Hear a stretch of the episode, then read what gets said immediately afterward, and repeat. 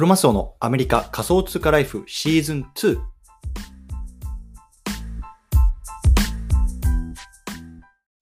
皆さんおはようございます。アメリカ西海岸在住のクロマスオです。今日は6月の27日月曜日ですね。皆さんいかがお過ごしでしょうか？今日も早速聞くだけアメリカ仮想通貨ライフ始めていきたいと思います。よろしくお願いいたします。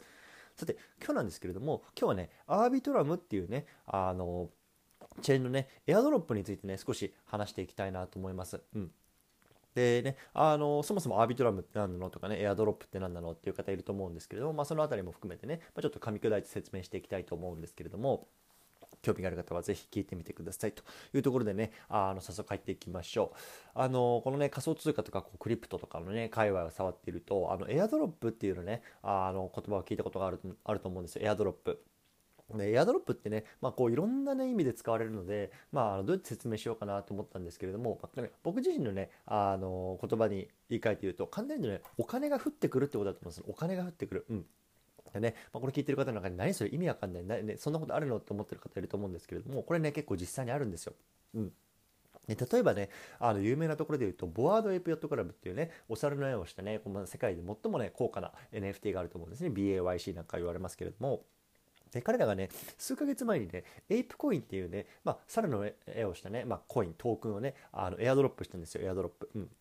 でこれ何かっていうと、まあね、BAYC を、ま、運営しているねあのところが BAYC を持ってる人に向けてね、まあ、あのそのコインっていうのをね無料で配ったんですね例えば1000枚とか2000枚とかちょっと枚数わかんないですけども配ったんですよね。うんで、まあ、その時点ではね、あの、そのコインに別に価値はない、ただのね、コインなわけなんですよ。で、でもね、一方でそのコインっていうのを、例えばね、コインベースであるとか、まあ、バイナンスも確か使えるのかな。にこう上場するっていうんですけども、今よりね、まあ、株式がね、まあ、ナスダックとかジャスダックとかね、まあ、いろんなところにあ上場しますけども、上場したらね、それをね、まあ、自由に市場で売買できるわけじゃないですか、株は。でこのねトークンいわゆるね仮想通貨もねその上場っていうのがあって例えばねコインベースで上場するとそのトークンをねコインベース内でやり取りすることができるわけですよね。で例えばねある人がねあそのトークン1ドルで買いたいなあじゃあ僕は2ドルで買いたいなっていうことでねそのトークンの値付けが決まっていくわけなんですけれどもこのエイプコインも、まあ、あのドロップして早速ね、まあえー、とコインベースかどかアメリカコインベースにあの上場してでそれで取引することができるようになったんですよね。そうでね確かあの最初につけた値が例えば10ドルとか15ドルとかっていうようななわけなので例えばねそれでね、えー、と1000枚持ってるだけでだってどれくらい、えー、と1万5000ドルかな？1万5000ドルになるわけですよ。そう。だからね無料でね降ってきたコインっていうのをね NFT が自分がねこのサラの NFT を持ってますと。ででその持ってる、ね、あのウォレットのねアドレスにこうなんか例えば1000枚なんかがねこうコインが無料で降ってくると。でそれをねコインベースで換金すると1万5000ドルがね自分の手に入ってしまう。ねもうこんな世界になってるわけですね。だからのでエアドロップっていうのはもう空からお金が降ってくる、まあ、まさにそんな感じだと思うんですけれども。まあね、今日ね紹介するアービトラムのエアドロップって何なのかっていうところをあの話していきたいなと思うんですね。うん、でまああの大前提で言ってるとこのアエアアービトラムにエアドロップが来るかどうかっていうのは正直まだ分かりません。うん、なので、まあ、あのこれねエアドロップが来るからね、あのー、触っておこうっていうのじゃなくてねもしかしたら来るかもしれないよっていうところでね、まあ、少し話しておきたいんですけれども。そもそもね、アービトラムって何なのかっていうと、まあ、これ簡単に言うとね、まあ、あの新しいタイプのね、チェーンだと思ってくればいいと思います。新しいタイプのチェーン。で、あの例えばね、あの世の中には例えばイーサリアムチェーンとかね、バイナンススマートチェーンとか、ね、ポリゴンチェーンとか、いろんなね、まあ、あのブロック、あのチェーンのね、あのチェーンが、チェーンの技術があると思うんですけども、アービトラムっていうのもね、そのうちの一つで、まあね、新しいまあ、比較的新しいチェーンですよっていうことなんですよね。そう。でね、このアービトラムっていうのはまだ自分自身のね、あのトークンが持ってないんですよ。例えばね、イーサリアムであれば、イーサっていうね、ETH っていうね、まあ、あの通貨がありますし、例えばバイナスであればね、例えば BNB っていうね、通貨があると思うんですけども、まあ、各々のチェーンにはね、大体ね、まあ、独自トークンみたいなのがつくんですよね。うん。でこのアービトラムっていうのは、まあ、まだねそのトークンがないんですよ。そう。なのであのこのアービトラムをね早いうちに触っている、ね、今のうちに触っておくともしかしたら将来ねわかんないよ。ARB なのかね。なんかわかんないけど、まあ、そういうような、ね、トークンが、まあ、あの降ってくるんじゃないかと。でそので降ってきたトークンを例えばね他の仮想通貨の取引所で換金することによって例えばねわかんない。1000ドルなのか2000ドルなのかね1万ドルなのかねわかんない。もしかしたら10万ドルかもしれないし。それぐらいのね、まあ、あの価値のあるトークンになるかもしれないよっていうところでね、まあ、今のうちから触っておくとそういうのはね、トークンをもらえる可能性がありますよっていうところなんですよね。うん。で、これね、あの、つい1ヶ月ぐらい前かな、あの、まあ、似たような事例がありまして、えー、っとね、なんだっけな、えー、オプティミズムっていうね、オプティミズムっていうね、あの、チェーンでまたトークン発行があったんですよ。で、僕はそれ触ってなかったんですけれども、オプティムズムっていうね、あのやつでトークンがあって、でそれはね、まあ、すぐアプリ、OPT かな？なんかっていうね、OPT っていうトークンになって、それもままたコインベースとかすぐそういうところでね、関係することができるようになったんですよね。うん。そう。なので、まだね、もしかしたらね、このアービトラムに対しても、こうエアドロがね、あるかもしれないよっていうような市場な期待感もあって、でかつね、えっとね、今週からかな、あの、2ヶ月間、あの、16、2ヶ月間なんで、どれ、8、8週間か。8週間かけてね、こういろんなね、あのイベントをこのアービトラムはやってるんですよね。そう。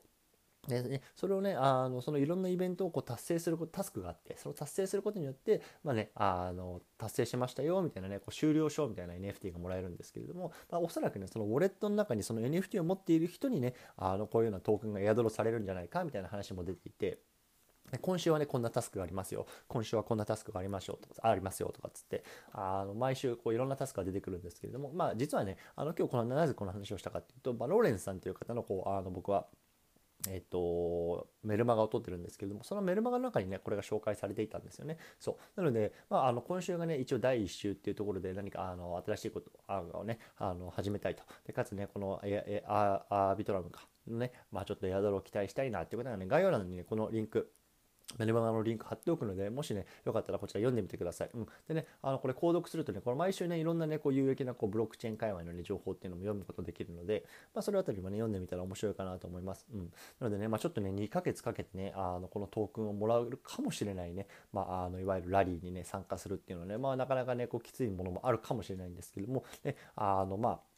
めんどくさい中にね、もしかしたらね、まあ、金脈が眠ってるかもしれないよっていうね、淡い期待を持ちながらね、やってみたい人はね、ぜひやってみてくださいというような話でございました。はい。ということでね、まあ、今日は簡単にこんな風にね、話してみると思う、話して話してみたんですけども、まあ、とにかくね、この界隈ね、もうなんかアーリーのうちから触っておくとね、もうなんかいろんなね、メリットというかね、まあ、いいことが、ね、あるんですね。それはね、ま金、金銭的な意味もそうですし、あとはね、やっぱり人脈とか、ね、あの、将来的なね、あの、なんだろうな、市場の、まあ、あの拡大に向けてね、まあ、あの本当にいろんなねあのいいことがねあるんだなって僕は思っているので、まあ、そういうのねところも含めてね、まあ、ちコツコツコツコツねこう触っておくのもねいいのかなと思いましたというような話でございます。はい、ということでね、今日もあの月曜日一発目ね、あの朝早く起きて撮ることができました。あの本当感謝ですね。結構ね、割と最近ね、あのここから雑談なので、もうね、あの切ってしまって大丈夫です。あの最近土日になかなかね、起きれないんですよ。で、今日もね、日曜日めちゃめちゃ暑くて、もう寝つきがすごく悪かったんですけども、なんとかね、まあ朝、あの4時半のね、目覚ましで起きることができて、こうやってね、朝1本、あのポッドキャスト撮ることができてね、本当感謝ですね。うん月曜日がね、こうスタートダッシュ決まるとね、まあその週ね、なかなか結構ね、あの、いいあの主になるので、僕のね、経験上。そう。ね、月曜日をね、こうね、寝坊とかしちゃうとね、結構ね、だらだらだらだらね、あの、引きずっちゃうっていうね、まあ、メンタル弱いところも僕もありますけれども、まあ、今日はね、なんとか起きることができましたなんとね、来週はね、アメリカこう祝日でね、休みなので、あの、今週ね、乗り切れば、また祝日待ってるということでね、まあ、頑張っていきたいと思います。ということでね、今日はこの辺りにしたいと思います。皆さんもコツコツやっていきましょう。お疲れ様です。